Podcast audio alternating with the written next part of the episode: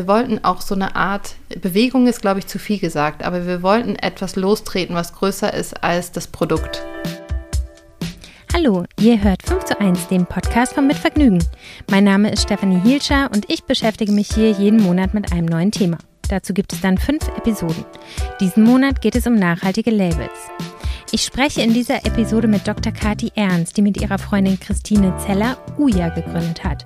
Uja hat Periodenunterwäsche auf den deutschen Markt gebracht. Warum das nachhaltig ist, ist klar. Aber auch auf anderen Ebenen wollen sie nachhaltig etwas verändern.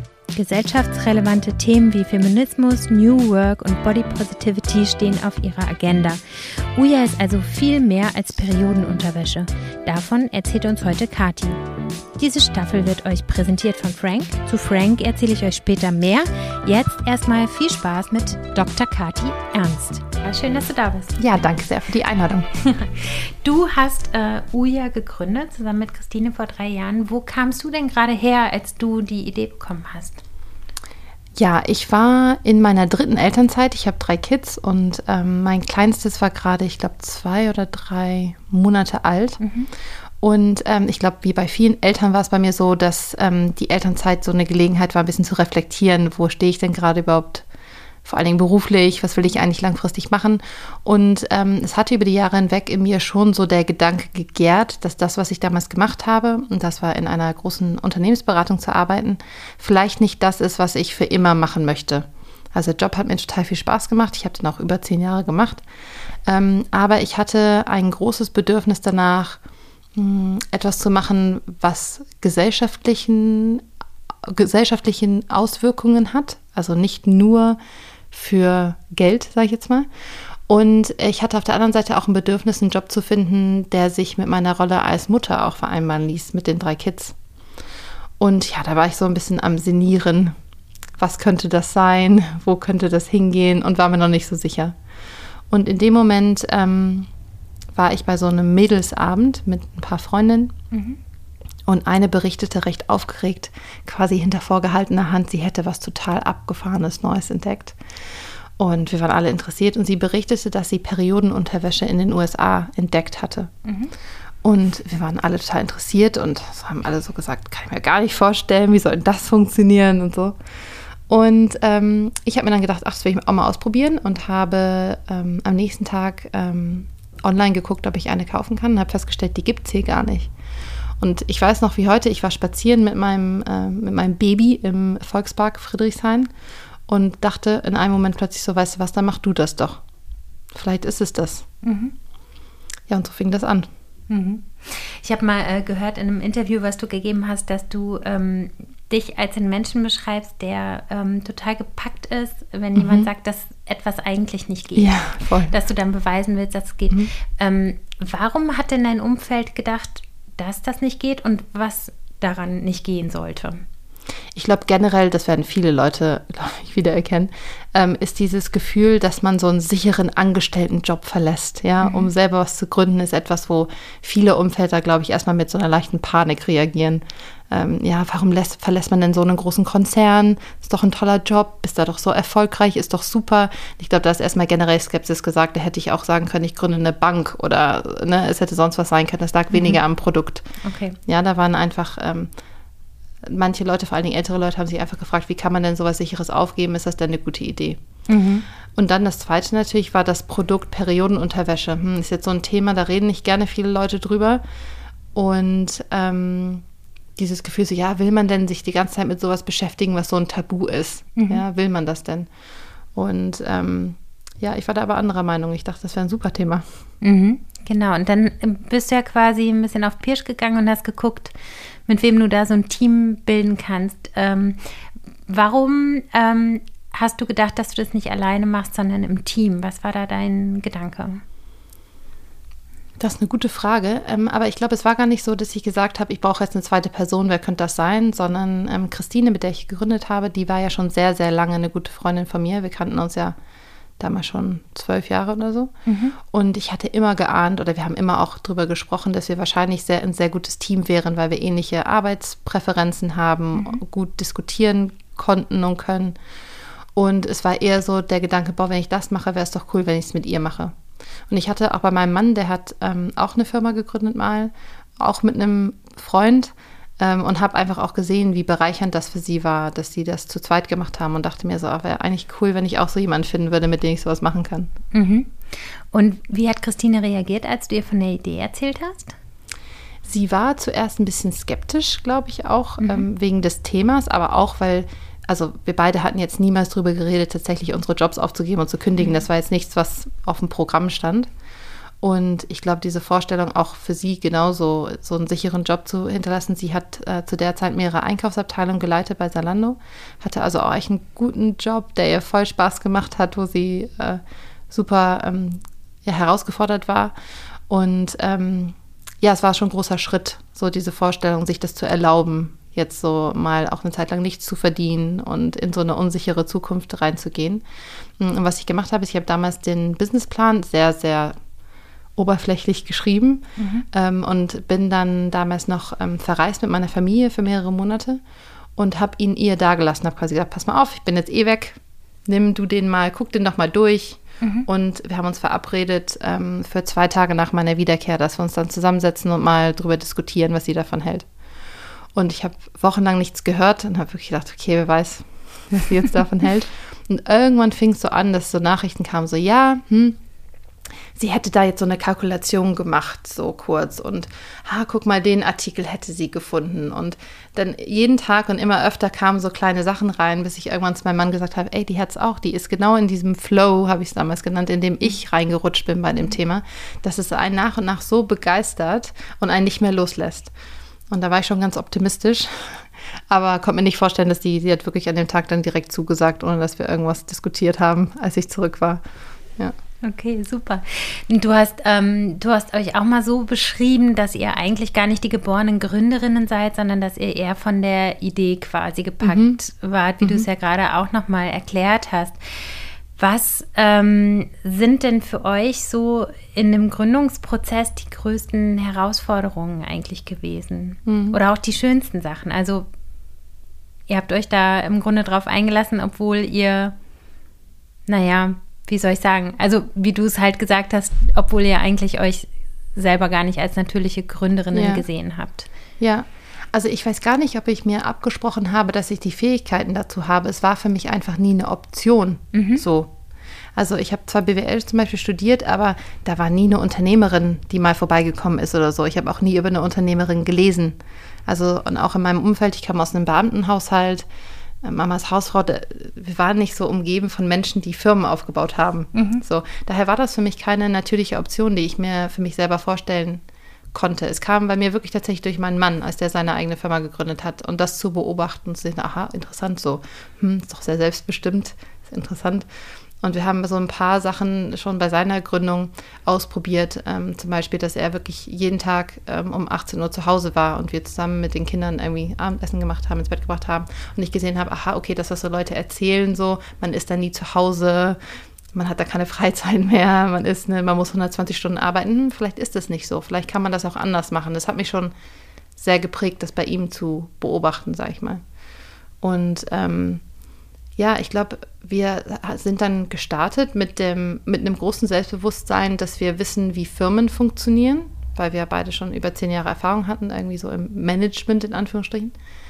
Ähm, aber mit sehr viel Respekt dafür, was so alles zu überblicken und vor allen Dingen die Anfänge zu verstehen. Also wir wussten ja nichts. Also muss ich jetzt was anmelden? Was muss ich denn anmelden? Ähm, wie entwickelt man denn so ein Produkt? Äh, ab wann muss ich Steuern zahlen? Wie funktioniert das mit dem Handelsregister? Also wir wussten gar nichts. Ja, und haben wirklich dann einfach dann aber gedacht, okay, wir sind zu zweit, komm, lass mal eins nach dem anderen machen und haben einfach angefangen. Und wie habt ihr angefangen? Also wir haben angefangen, ähm, dass wir einen Tag uns bei Christine ähm, genommen haben und gesagt haben, wir machen den halben Tag, gucken wir das Produkt an. Also wir haben uns ähm, andere Periodenunterwäsche aus dem Ausland bestellt und haben die angeguckt, aufgeschnitten, geguckt, so, okay, wie kann sowas denn funktionieren, was kann das denn sein? Und also Produktentwicklung, sage ich mal, angefangen. Ähm, und die andere Hälfte des Tages haben wir angefangen, an der Marke zu arbeiten. Wir haben zum Beispiel auf Pinterest, beide mussten, haben wir gesagt, äh, wir bauen beide so ein Pinterest-Board, wo wir Bilder reintun, die für uns die Markenwelt repräsentieren, die wir sein wollen. Und dann haben wir die zusammengelegt und geguckt, was ist ähnlich, was ist anders, warum ist das so und ähm, ich glaube, das ist auch ein Teil dessen, was uns so erfolgreich gemacht hat, ist, dass wir eben nicht nur das Produkt sehen oder nicht nur die Marke, sondern es ist einfach beides. Es geht immer Hand in Hand. Ja, also ohne die Marke wäre das Produkt nichts, aber ohne ein geiles Produkt wäre die Marke auch überhaupt nichts. Und das haben wir wirklich am ersten Tag ja direkt angefangen. Und dann beim Produkt war irgendwann klar, okay, wir müssen jetzt anfangen, irgendwie Stoffe zu bekommen, um eine Membran zu entwickeln, die das kann, was wir, was wir möchten, also Flüssigkeiten vom Körper wegziehen, speichern und am Auslaufen zu hindern. Und ähm, ja, das war dann interessant, da die Suche loszustarten, irgendwelche Firmen anzuschreiben mit einer Gmail-Adresse, dass sie irgendwelche Stoffe haben wollen. Aber irgendwie hat es funktioniert. Okay, und wie lange hat die Entwicklung der, der ersten Periodenunterhose ähm, gedauert? Also ähm, bis sie wirklich so war, dass ja. sie so gut funktioniert hat, wie sie ja funktioniert? Ja, wir haben im 2017 haben wir angefangen, so im Oktober. Mhm. Und die Prototypen hatten wir dann im Sommer im nächsten Jahr in der Hand, so die ersten. Und dann gab es halt so ein paar Schleifen natürlich. Und haben ja dann unsere Crowdfunding-Kampagne, mit der wir ja sozusagen in den Markt eingestiegen sind, dann im Herbst gestartet. Aber da waren die Produkte noch nicht da. Die Produkte kamen, wurden dann produziert und kamen dann Weihnachten an. Also zwischen der Anfang und der ersten Auslieferung war es knapp über ein Jahr. Okay, das äh, hört sich ja erstmal lange an, ne? Manche sagen kurz, manche sagen lange. Ich glaube, es ist eine Frage, von wo man, von wo man kommt. Ja. Ja. Und ähm, warum habt ihr euch damals für Crowdfunding entschieden und äh, nicht irgendwie dafür entschieden, Investoren ins Boot zu holen? Hm. Also die ähm, Crowdfunding-Idee kam daher, weil wir bei der Entwicklung der Marke und dessen, wie wir, und bei Diskussionen darüber, wie wir uns vorstellen, was die Firma denn können soll, ähm, festgestellt haben, dass uns die Crowd auch wichtig ist. Also nicht nur das Funding. Also wir brauchten natürlich das Geld, um die erste Produktion zu finanzieren. Mhm. Aber wir wollten auch so eine Art, Bewegung ist, glaube ich, zu viel gesagt, aber wir wollten etwas lostreten, was größer ist als das Produkt. Ja. Sondern es ging uns auch, und das haben wir, es, es ging sehr schnell bei uns los, bei dem Lesen über das Produkt und über die Periode, eben das Erkennen daran, wie viele, ja, wie wenig Produkte es eigentlich in dem Bereich gibt. Warum gibt es so wenig Produkte in dem Bereich? Warum gibt es überhaupt so wenig coole Produkte für die Bedürfnisse von Frauen? Und diese ganzen Gedanken haben wir gedacht, nee, das ist doch mehr als das. Es geht nicht nur um dieses Produkt, sondern es geht auch um ein Selbstbewusstsein ähm, für Frauen zu diesem Thema. Es geht darum, um eine größere Produktvielfalt für Frauen in diesem Bereich zu, zu bieten. Es ging ja sehr viel um sehr viele feministische Themen. Und da war, da wussten wir, nee, da müssen wir, da geht es nicht nur um das Produkt, sondern wir müssen auch mehr Menschen einbeziehen. Und da haben wir halt die Crowdfunding-Kampagne deswegen gemacht, aber das ist auch der Grund, warum wir damals unseren Instagram-Channel angefangen haben in dem Sommer, weil wir eben wussten, wir wollen eine Community drumherum aufbauen, die nicht nur über Periodenunterwäsche mit uns diskutiert, sondern über diese ganzen Themen, die uns bewegt haben. Wir machen eine kleine Pause und ich erzähle euch jetzt noch was zu meinem Staffelpartner Frank. Weniger ist mehr, denn Dinge einfach und übersichtlich zu halten ist nicht nur praktisch, sondern bringt auch weniger Aufwand und Stress. Genau das ist Frank, der Mobilfunktarif per App. Bei Frank gibt es keinen Schnickschnack, keine versteckten Kosten und auch keinen Gang zum Handyladen, da der Vertrag mit eSIM funktioniert. Was bleibt, ist eine 5 GB AllNet-Flat, eine SMS-Flat, natürlich inklusive EU-Roaming. Monatlich kündbar, alles per App, alles für 10 Euro, die ihr einfach per PayPal bezahlen könnt. Empfehlt Frank einfach euren Freundinnen und Freunden weiter und sichert euch mit dem Code 5 zu 1 dauerhaft 1 GB zusätzlich zum Surfen. Dann braucht ihr nur noch vier weitere Freunde oder Freundinnen einzuladen, um euch ganze 10 GB für 10 Euro zu sichern. Denn ihr könnt euren eigenen Code mit Freunden und Freundinnen teilen und pro geworbener Person bekommen beide 1 GB extra. Stark! Auf frank.de, geschrieben wird das mit AE, findet ihr alle Infos zum simpelsten Mobilfunkvertrag überhaupt. Einfach und unkompliziert. Den Link inklusive Code findet ihr wie immer in den Show Notes. Vielen Dank an Frank für den Support und jetzt geht es weiter mit dem Gespräch. Jetzt geht's im Grunde, also für mich, was ich sehe bei euch in der Marke, ist eben dieser Feminismus, den du angesprochen hast. Aber es geht auch, finde ich, ums Gründen. Es geht um New Work. Mhm. Wie möchte ich arbeiten? Mhm. Wie gestalte ich mir das selber? Um Body Positivity, um mhm. Nachhaltigkeit. Das sind ja alles Themen, die sich in den letzten Jahren stark bewegt haben. Als mhm. ihr angetreten seid, war das alles noch nicht so groß. Kannst mhm. du vielleicht mal ein bisschen diese Entwicklung beschreiben, wie ihr sie miterlebt, ähm, wie das Ganze so nach vorne geht? Mhm. Ja, also ich glaube, wir haben uns sehr stark treiben lassen von den Sachen, die uns bewegen persönlich. Mhm. Weil dadurch, dass wir wussten, dass wir zum Beispiel unseren Instagram-Channel selber ähm, betreiben möchten, Christine und ich als Gründerin, ähm, wollten wir halt Themen haben, wo wir Lust haben, uns damit zu beschäftigen, wo wir auch eine gewisse Expertise haben, also wo wir schon was zu sagen haben, Erfahrung haben und wo wir in dem Sinne einfach Mehrwert bieten können. Ja, also weil bringt ja nichts, über was zu reden, was keinen interessiert. Und über eine Periodenunterhose kannst du irgendwann auch nicht mehr sprechen. Ja? Also, und zum Beispiel zum Thema Periode gab es schon unfassbar guten Content schon von anderen Firmen. Daher wussten wir, das Thema nur Periode an sich, da können wir vielleicht gar nicht so einen Mehrwert bieten, weil da gibt es einfach total guten anderen Content von anderen Startups. Einhorn zum Beispiel hat da schon total viele coole Sachen gemacht. Clue zum Beispiel auch. Mhm. Da haben wir gedacht, da müssen wir jetzt nicht noch was machen on top, ja. Aber was uns ein bisschen gefehlt hat, waren eben diese Geschichten von weiblichen Gründerinnen in dem Bereich, ähm, von Frauen, die generell Firmen gründen, Frauen, die in Tabubereichen gründen, Frauen, die ähm, die gesamte Wertschöpfungskette durchdenken beim Gründen und eben ne, Frauen auf der ganzen Wertschöpfungskette mitdenken und neue Lösungen versuchen zu finden. Firmen, die ähm, gesellschaftliche Verantwortung übernehmen. Ich habe äh, zum Beispiel äh, zum Thema Social Entrepreneurship promoviert. Ich war einer der ersten Leute in Deutschland, die dazu promoviert haben und dieses ganze Thema von gesellschaftlichen Wandel verbinden in einem kapitalistischen System mit Unternehmen. Ja, wie funktioniert das? Und das sind Themen, die uns begeistert haben, die uns ähm, intellektuell herausgefordert haben und wo wir gemerkt haben, ah, guck mal, da haben wir was zu, zu sagen, das interessiert Leute. So. Und ich glaube, ähm, was wir dann gemacht haben, ist einfach sehr viel die Diskussion darüber anzuregen. Hoffentlich nicht mit erhobenem Zeigefinger, sondern immer so ein bisschen so, hey, guck doch mal, warum gibt es eigentlich so wenig coole Produkte für Frauen?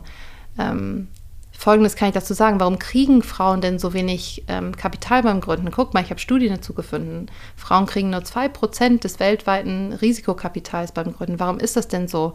Wollen wir das denn so haben? Was für Produkte könnten wir denn entwickeln, wenn es nicht so wäre? Ähm, was für Auswirkungen haben eigentlich die Produkte, die wir nehmen, auf die Umwelt? Was wollen wir das so? Ist das so cool oder nicht? Was können wir denn dagegen machen? Und dann diese Gedanken, die wir mit den Leuten diskutieren, zu übernehmen in unser tägliches Handeln als Unternehmerin. Ja?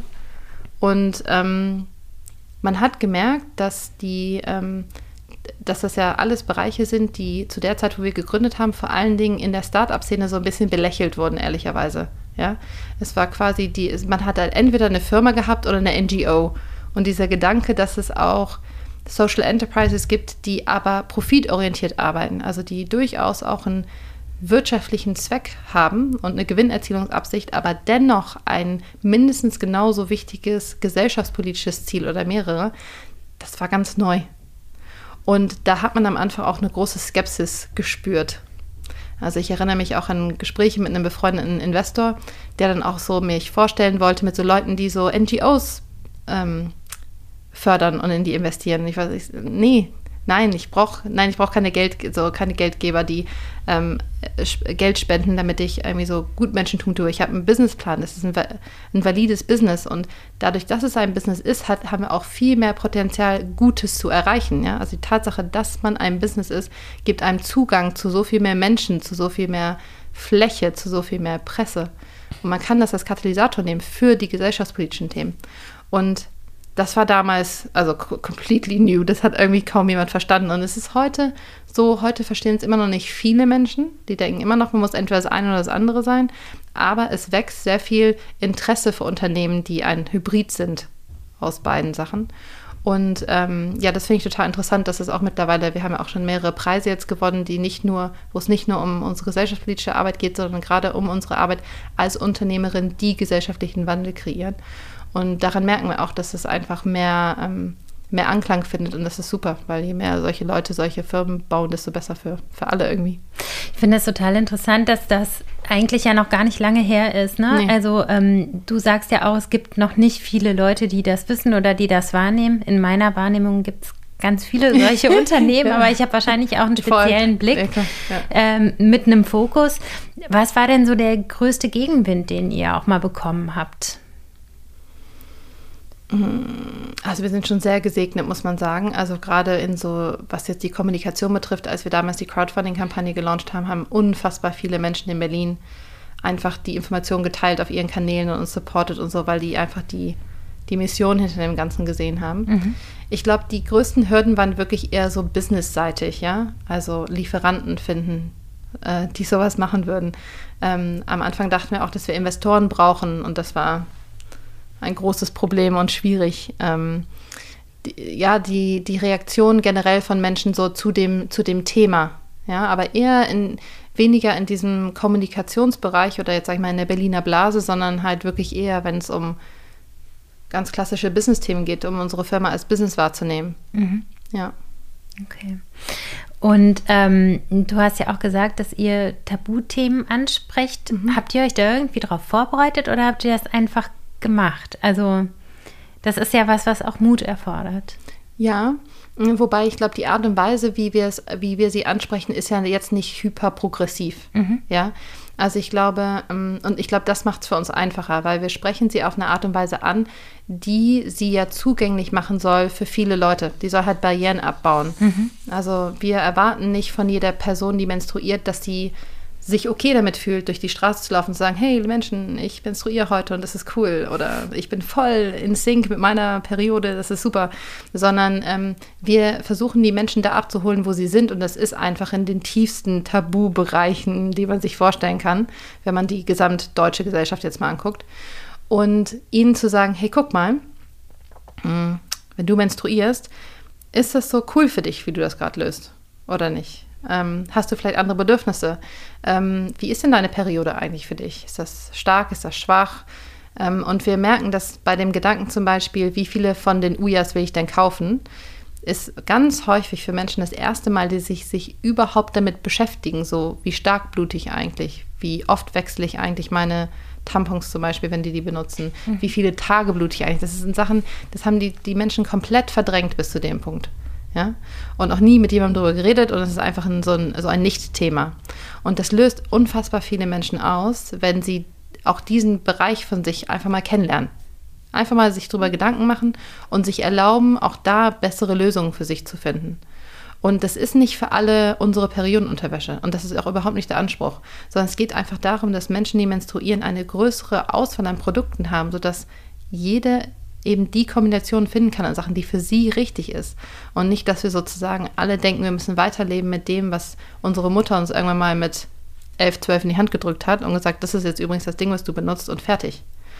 Und daher ist das auch einfach total feministisch, weil das ist sehr ähnlich, finde ich, zu der ganzen Verhütungsdiskussion, die stattfindet, dass äh, Menschen, die verhüten, gar nicht mehr so einfach sagen, ja, okay, ich nehme halt die Pille, weil das macht man halt so, sondern es ist ein viel bewussteres Auseinandersetzen damit, so, aha, was will ich da eigentlich nehmen? Was passt denn zu mir? Wo sind eigentlich die Produkte, die mir hier angeboten werden, die das so lösen, wie ich mir das vorstelle? Ja, hormonell, nicht hormonell, Mann verhütet, Frau verhütet. Ähm, ja, also äh, es ist einfach ein viel größerer Anspruch zum Glück ähm, von Menschen mit weiblichen Körpern, ähm, dass Produkte da sind, ähm, die auf ihre Bedürfnisse angepasst sind. Mhm. Ähm, jetzt ist ja ganz offensichtlich, dass ihr nachhaltig seid, weil mhm. durch eure Periodenunterwäsche natürlich ganz viel Müll gespart, äh, gespart wird, der sonst durch Tampons und Binden, die man halt wegwirft, mhm. verursacht wird. Aber wie seid ihr denn da in der Produktion? Also mhm. wie achtet ihr denn dort auf Nachhaltigkeit? Ja, sehr stark. Also wir, ähm, ich glaube auf allen Ebenen. Ähm, wir haben von Anfang an die Wertschöpfungskette eigentlich von vorne bis hinten erstmal verstehen wollen. Also wir, ähm, sehr, meistens ist es in der Fashion-Industrie so, dass man ein fertiges Produkt einkauft. Ja, also ein Kleid. Man ist eine Modefirma, man gibt bei einem Lieferanten einen Auftrag, ich hätte gern folgendes Kleid und dann kriegt man das. Wir geben nicht die fertigen Panties in Auftrag, sondern wir kaufen jeder, jeder Teil der Panty wird von uns selber bezogen. Mhm. Mhm. Das heißt aber auch, dass wir jeden Lieferanten, jede Lieferantin auch persönlich kennen. Mhm. Und ähm, die sitzen alle innerhalb von Europa. Also es war uns sehr wichtig, um möglichst Transportwege zu verringern. Diese ganzen Lieferanten der, der Stoffe, die benutzt werden, die sitzen alle in Europa. Und ähm, wir kennen die alle persönlich und die liefern das dann alles zu unseren Nähereien, die auch wiederum in Europa sitzen. Wir haben angefangen mit nur einer Näherei in Portugal. Dann haben wir eine zweite dazu genommen in Litauen und mittlerweile haben wir auch eine in Kroatien. Und die kriegen dann eben die verschiedenen Elemente. Das sind so sieben oder acht LieferantInnen, die die Einzelteile liefern. Mhm. Ähm, die liefern dann zu den äh, Nähereien und die nähen dann zusammen. Mhm. Und die schicken das dann äh, nach, äh, nach Berlin, hier die, nach Falkensee. Und dort wird es verschickt. Und also das war erstmal so, wo kommen, wo sind diese Unternehmen, war uns erstmal wichtig, auch um zu wissen, wie die Arbeitsstandards da sind. Unsere Nähereien zum Beispiel nähen alle fair. Die sind, äh, wir besuchen die auch, oder als Corona noch nicht war, haben wir die auch regelmäßig besucht mhm. ähm, und ähm, uns äh, da die Arbeitsbedingungen und sowas angeguckt. Und ähm, aber auch so Themen wie normalerweise in der Kleidungsindustrie wird ein Kleidungsstück, Beispiel wieder ein Kleid, produziert und kommt dann in so eine Plastikhülle. Mhm. Ja? Und das kennt man vielleicht, wenn man Pakete kriegt von größeren Versandhändlern, dass man so lauter Plastiktüten liegen hat in dem, mhm. in dem Karton. Und ähm, wir haben da gesagt, nee, wir können nicht jede einzelne Unterhose in Plastik packen. Das ist ja der Wahnsinn. Mhm. Ja, also das geht, das geht doch nicht. Und dann haben die alle gesagt, naja, aber, das, aber, aber so macht man das halt. Und dann haben wir gesagt, nee. Also nein, wir machen das nicht. Und wir hatten damals schon unsere Produktverpackung entworfen. Das ist eine Papierumschlag, mhm. muss man so beschreiben. Und ähm, haben dann gesagt, nee, passt mal auf, wir schicken euch einfach die Papierumschläge und ihr packt die Sachen einfach direkt in die Papierumschläge rein. Mhm. Und das war für die ein komplett neues Konzept, hatten ja noch nie was von gehört. Aber ähm, so machen wir das jetzt und das spart unfassbar viel Plastik ein. Also wir haben mhm. dadurch fast das komplette Plastik aus der Wertschöpfungskette eliminiert. Es gibt nur noch eine Bande Plastik, die um das gesamte Paket rumgeht, um das vor Wasser zu schützen, wenn es regnet oder so. Mm, aber ansonsten ist da gar kein Plastik mehr. Mhm. Und ähm, genau diese Gedanken einfach, wirklich jeden Schritt der Wertschöpfungskette zu hinterfragen, mhm. das ist was, was wir eigentlich von Tag 1 gemacht und versucht haben. Man muss dazu sagen, dass wir einen großen Vorteil hatten, dass unsere Produktentwicklungsagentur, also die Frauen, die tatsächlich unsere Ideen in Produkte umsetzen, mhm. ähm, die sitzen in Berlin und die arbeiten ähm, auch nur mit Fair Labels zusammen und produzieren auch nur mit nachhaltigen Brands und die hatten da einfach ein unfassbares Wissen natürlich schon. Ähm, und genau, teilen das bis, bis heute mit uns. Mhm. Und ähm, wie entsorgt man so eine Unterhose, wenn man die jetzt, äh, wie lange kann man die tragen? Zwei, drei Jahre? Genau, als Periodenunterwäsche kann man die zwei Jahre tragen, mhm. ähm, aber man kann sie danach auch weitertragen als normale Unterhose. Ja. Ja, also die, äh, was ja abnimmt, ist die bakterienhemmende Fähigkeit, mhm. äh, weswegen es dann nicht mehr hygienisch wäre, die einfach mit ähm, da rein zu bluten, sag ich mal. Mhm. Ähm, aber man kann sie dann als normale Unterhose weitertragen. Mhm. Und wenn man sie dann tatsächlich dann final entsorgen wollen würde, ähm, genau, könnte man innen drin, das, was nicht recycelbar ist, ist natürlich diese PU-Schicht, diese wasserundurchlässige Schicht oder mhm. blutundurchlässige Schicht. Die müsste man dann entnehmen. Und dann in den gelben Sack und den Rest in den Hausmüll oder wie? Ich glaube in Hausmüll, aber da bin ich überfragt, das ist Christines Metier. Mhm. Okay, alles klar. Kann ich hier nochmal in die Show Notes ja, genau. schreiben? Schickst du mir nochmal ja. eine E-Mail. Ähm, ihr bezeichnet euch ja auch als Female Health Company. Female Empowerment Company. Female Empowerment Company, okay. Mhm.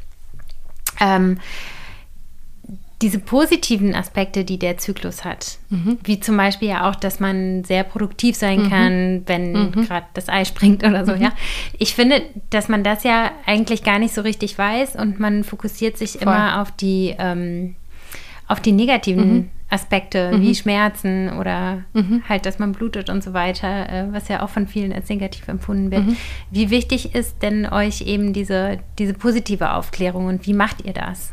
Ja, nee, also mir total. Ich erlebe nur einfach immer wieder, dass immer, wenn ich das sage, verdrehen irgendwie mehrere Frauen im Publikum so die Augen so, oh, erzählen mir doch nichts davon, dass hier irgendwas dran gut ist.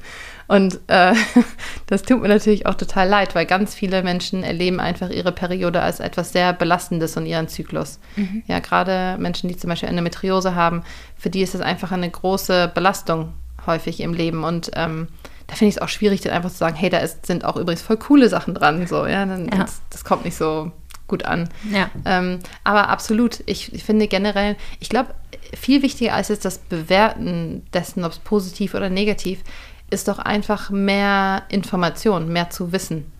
Ja, dass einfach Menschen, ja, eigentlich alle Menschen, nicht nur die, die menstruieren, sondern auch die, die nicht menstruieren, einfach ein größeres Verständnis davon zu haben, was passiert da denn? Mhm. Was passiert da denn? Was ist daran denn vielleicht nicht so cool für die Menschen, die menstruieren? Was ist vielleicht total cool? Und ähm, einfach dann auch für sich überlegen, ob man gerne etwas so das gerne umsetzen möchte in seinem eigenen Leben. Es gibt ja Menschen, die planen auch ihre Termine nach ihrem Zyklus zum Beispiel ähm, und machen zum Beispiel wichtige Präsentationen rund um den Eisprung, dafür eher ruhige Sachen und nicht so viele Menschen treffen während der PMS oder der Periode.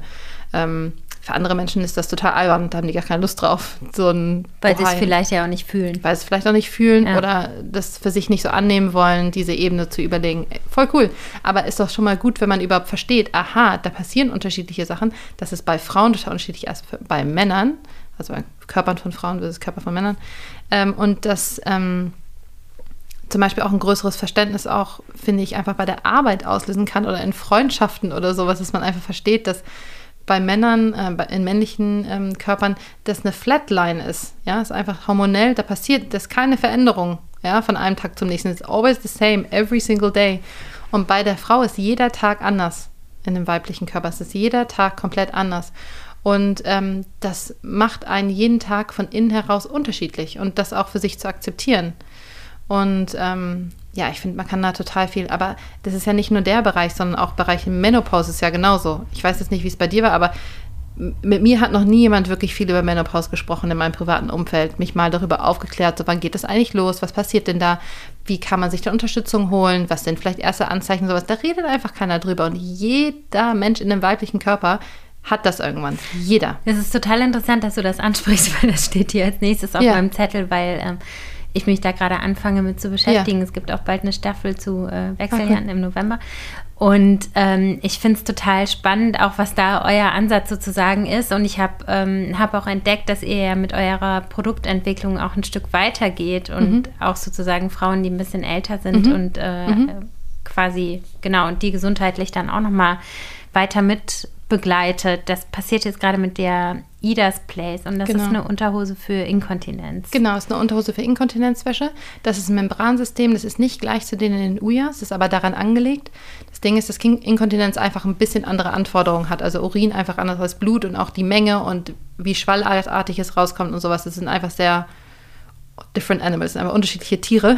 Mhm. So, deswegen braucht es, ähm, also man kann die Ujas auch vielleicht Inkontinenz nehmen, genauso wie man die Idas auch bei Schmierblutung zum Beispiel nehmen könnte. Da passiert jetzt nichts, das passt schon, aber mhm. die sind beide jeweils spezialisiert für ihre jeweilige Aufgabe.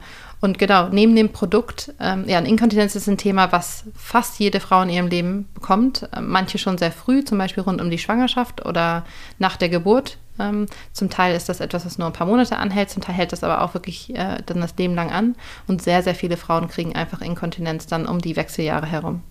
So, redet keiner drüber. Also über Wechseljahre redet keiner, über Inkontinenz in Wechseljahren erst recht niemand. So. Ja. Ähm, und da gibt es einfach auch keine coolen Produkte, da gibt es auch keine coole Kommunikation zu. Da gibt es auch nicht dieses Gefühl von, hey, weißt du was, das haben irgendwie acht von zehn.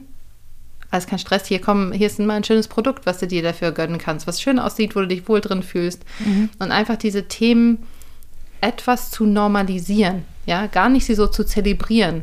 Weil ich glaube, wenige Menschen freuen sich, dass sie zum Beispiel inkontinent sind. Aber dass zu sagen so, hey, du bist damit nicht alleine, du hast auch nichts falsch gemacht oder so und such dir doch ein cooles Produkt dafür. Und ähm, genau, das ist einfach diese Idee von Uja, die wir jetzt bei Idas Place eben weiterdenken, eben für Frauen, die tendenziell älter sind. Ähm, wird solche Inkontinenzunterwäsche auch mal für Männer geben? Also es wird natürlich sehr häufig angefragt. Ähm, ja, du, ich weiß nicht, was kommt, aber wir sehen uns schon als feministische Firma, als Female Empowerment Company da dafür da, innovative Produkte für die Bedürfnisse von Frauen herzustellen. Und die sind krass unterversorgt auf dem Markt. Und da haben wir, glaube ich, erstmal genug zu tun, immer coolere Produkte für Frauen zu entwickeln, als jetzt auch noch was für Männer.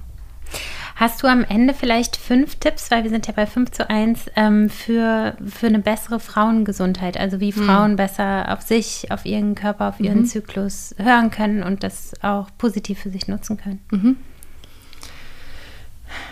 Also wie gesagt, Education ist key. Ähm, also ich würde zum Beispiel für Frauen, die sich gerne auch mal mit dem Thema Menopause ähm, beschäftigen wollen, das Buch Women on Fire empfehlen von Sheila Delis. Ich finde, das ist sehr gut und auch sehr leicht verdaulich dort erklärt, was mit dem Körper passiert, aber man kann auch sehr wissenschaftlich drin eintauchen und ähm, das finde ich ein super Einstieg. Ähm, ich finde es, äh, ich würde jede Person, die menstruiert, dazu einladen, sich mal bewusst mit ihrer Periode auseinanderzusetzen, einfach sich zu fragen, wie ist es eigentlich? Ist das cool? Was brauche ich vielleicht? Gerade Menschen, die äh, vielleicht Schmerzen haben, dass sie sich vielleicht mit dem Thema Endometriose mal beschäftigen, weil das ist ja eine Krankheit, die schätzungsweise eine in zehn Frauen hat und die aller, allerwenigsten werden diagnostiziert, weil die meisten Frauen von ihren Frauenärztinnen gesagt bekommen, dass Schmerzen während der Periode ganz normal sind und ähm, schmeißt eine Paracetamol und wird schon quasi. Und ähm, ja, ich glaube, da gibt es einfach total viel Bedarf noch, dass ähm, Menschen da nachhaken und wirklich gucken, ob sie vielleicht doch eine Krankheit haben, die auch behandelbar ist. Ja, ich finde ja auch ähm, hilfreich, auch die Periode zu tracken. Das machen viele Leute, bevor sie Kinderwunsch haben, nicht. Aber man kann total viel erkennen, auch daran, wie man sich selber während des eigenen Zykluses ähm, fühlt. Ähm, da gibt es mehrere Apps für. Aus Berlin zum Beispiel kommt die App Clue. Da kann man auch verschiedenste Symptome wie zum Beispiel Kopfschmerzen oder ähm, Libido-Veränderungen zum Beispiel auch festhalten. Und nicht alles davon hat was mit dem Zyklus zu tun, aber daran kann man dann gewisse Pattern erkennen. Und manche Menschen versteht das einfach, den eigenen Körper und die eigene Gemütslage besser zu verstehen, wenn man das sieht. Also ähm, Zyklus-Tracking ist auf jeden Fall ähm, ein cooles Ding. Ich muss natürlich eine Produktempfehlung abgeben. Wir haben äh, ein neues Produkt entwickelt, der Uya Hugs. Das ist eine, ähm, eine Periodenunterwäsche, die vorne und hinten ein integriertes Wärmepad hat. Ja, oder Kältepad. Manche Leute mögen es ja kalt, aber die meisten Leute finden es ja gerade während der Periode ganz toll, wenn man etwas mehr Wärme hat. Mhm. Und äh, das kriegt man beim Uya Hugs, ein kleines Wärmepad drin. Das kann man dann erwärmen, äh, geht ganz schnell in der Mikrowelle oder in einem Wasserbad und kann es dann vorne direkt über der Gebärmutter eben einsetzen oder hinten im unteren Rücken. Und das tut sehr gut. Daher äh, muss ich da ein bisschen Product Placement machen. Ähm, und was noch? Ich glaube, das andere ist wirklich einfach ein Mindset-Thema. Einfach versuchen, ein bisschen ähm, lieber zu, und, äh, zu sich zu sein und sich ein bisschen mehr zu verzeihen und den Körper zu versuchen anzunehmen, wie er ist und das zuzulassen, was er mit einem macht und sich einfach zu überlegen, wie man sich selber und wie man sein Leben drum gestalten kann, dass man sich mit dem wohlfühlt. Ja. Und dazu gehört einfach besser zu verstehen, wie der Zyklus funktioniert und den dann anzunehmen, aber sich auch die Produkte zu suchen, die einem dabei helfen, von Periodenprodukten zu Schmerzmitteln zu was auch immer einem gut tut. Super. Kathi, ich danke dir ganz herzlich, dass du da warst und ich danke dir und Christine für eure wundervollen Produkte, die ähm, auch in meinem Alltag fest verankert sind und dafür, dass du mit so viel Wissen und ähm, ja, emotionalem Zugang sozusagen zu solchen Themen da unser Bewusstsein erweiterst. Also vielen Dank für eure tolle Arbeit. Dankeschön, Stephanie. Vielen Dank. Ich kann euch wärmstens empfehlen, Kathi und Christina auf Instagram zu folgen, denn sie haben wirklich viel zu sagen zu gesellschaftsrelevanten Themen und natürlich kann ich euch auch ihre Produkte empfehlen. Ich verlinke euch ihr Insta und ihre Website in den Show Notes. In der nächsten Episode ist Lena Nussbaum von dem tollen Label Yes My Love zu Gast. Bis dann.